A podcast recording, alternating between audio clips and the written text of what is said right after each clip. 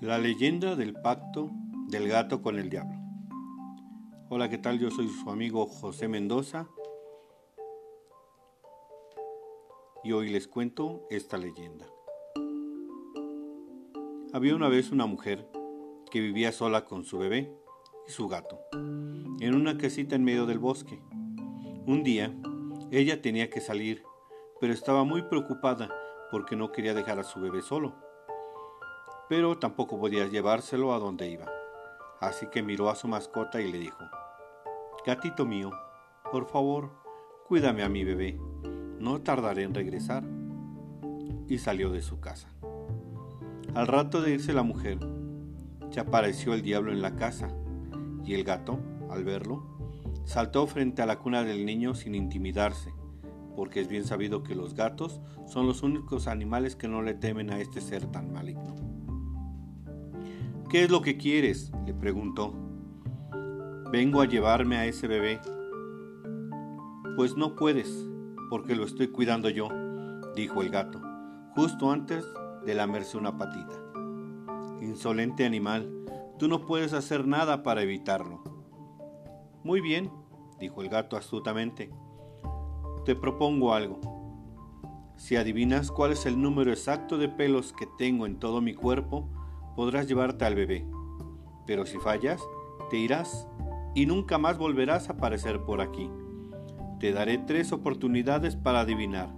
¿Hay trato? El diablo, que nunca había podido resistirse a los desafíos, aceptó. Y pensando que sería fácil, y con mucha paciencia, comenzó a contarle los pelos al gato. Uno, dos, tres. Entonces un pájaro cantó en la ventana, distrayéndolo y haciéndolo perder la cuenta. Llevas una oportunidad, dijo el menino. Enojado el diablo, empezó a contar de nuevo. Cien, doscientos, trescientos. En ese momento el viento entró por una ventana y agitó los pelos del gato, haciendo que el maligno perdiese la cuenta una vez más. Ya llevas dos oportunidades, le recordó el gato. Nervioso, el diablo se puso a contar de nuevo, prometiéndose que ya nada lo iba a distraer. Un millón, dos millones, tres millones. Entonces el gato movió suavemente la cola, rozándole la nariz, y el diablo estornudó fuertemente, haciendo que se le soltaran los pelos al gato. Perdiste tu última oportunidad. Ahora vete de esta casa y no vuelvas jamás.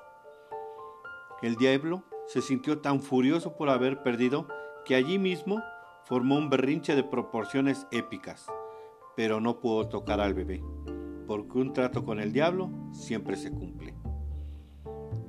Por ambas partes. Eso sí, se marchó de vuelta al infierno jurándole al gato que algún día adivinaría cuántos pelos tenía y cuando eso ocurriera, su venganza sería terrible. Cuando la mujer regresó a su casa, al no saber nada de lo sucedido, besó y abrazó a su pequeño y agradecido agradeció con unas caricias detrás de las orejas al menino por ser tan buen niñero. Es por eso que los gatos hasta hoy sueltan pelo todo el tiempo, porque de esa manera el diablo nunca, nunca cumplirá su venganza al no saber cuántos pelos tienen en realidad.